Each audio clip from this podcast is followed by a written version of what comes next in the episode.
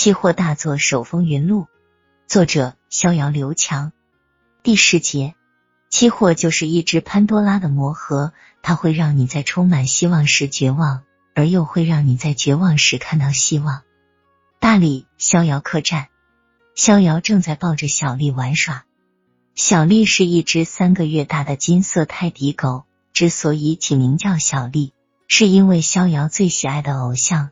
就是美国最伟大的投机家之一杰西·利弗莫尔。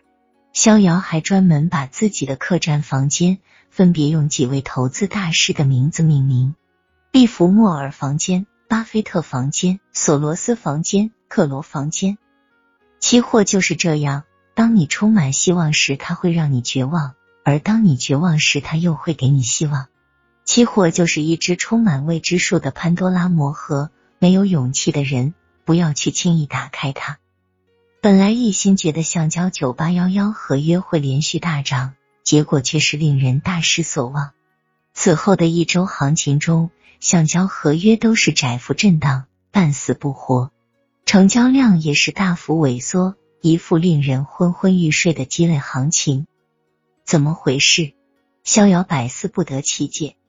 江大户的办公室这几天也是出奇的安静。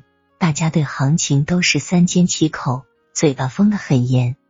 散户大厅里的人们似乎也都对橡胶的行情不太看好，纷纷平仓出局，转战其他品种去了。怎么办？现在还有几十点的浮盈，是先落袋为安出来看看，还是继续持有？逍遥也有点拿不定主意了。满仓的压力实在是太折磨人了。在期货里，不怕涨。也不怕跌，就怕横盘震荡。这种磨人的震荡，往往让持仓者痛苦不堪，左右为难。橡胶九八幺幺合约就一直这样窄幅震荡了两周。现在市场上已经很少有人对橡胶感兴趣了。期货品种就是这样，有行情时你是明星，没行情时你是空气。这里很少有专一的投资者。一九九八年九月十日。教师节，逍遥本来打算下午收盘后早点下班，去北京经济大学看望一下老师，毕竟这是自己大学毕业后的第一个教师节。谁知风云突变，九点一开盘，橡胶九八幺幺合约直接大幅跳空，高开一百点，以八千点开盘，短暂下探后迅速拉升，前天以最高点八千一百点收盘，大涨了百分之二点五三。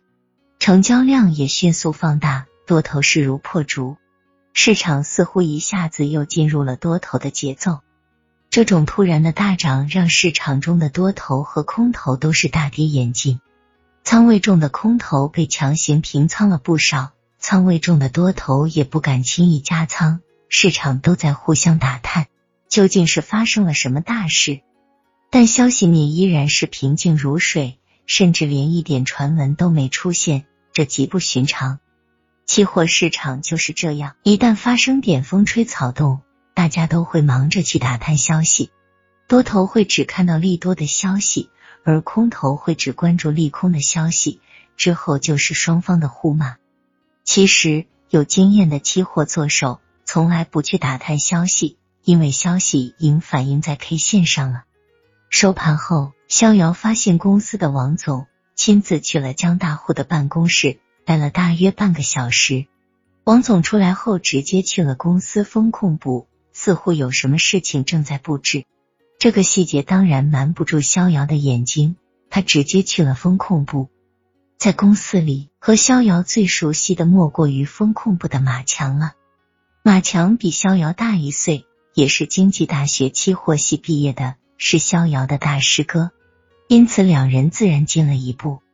马哥，我看刚才王总来过了，有啥大事不成？逍遥故作轻松的问道。哎，也没啥大事。王总就是说，让我们把江大户的保证金比例调一下，按照交易所保证金结算了。啊，按照交易所保证金交易，那这不是违规了吗？公司不会承担风险吗？逍遥故作吃惊的样子说道。呵呵，你太大惊小怪了。原则上这是违规，但在期货公司这是常事。特别是像江大户这样的财神爷，公司是有求必应，您不取关不究吗？马强看着逍遥吃惊的样子，心想这学弟真是毛儿嫩啊。哦，这样啊，看来我真是没经验啊，谢谢师兄了。逍遥应付了几句，赶快离开了风控部。事情已经很明朗了，显然江大户想降低保证金是为了加仓。而他在黄河期货的持仓一直没动，都是低位多单，那么加仓也显然是加多单。看来橡胶九八幺幺合约要有肥肉了。想到这里，逍遥已经开始按捺不住自己内心的激动了。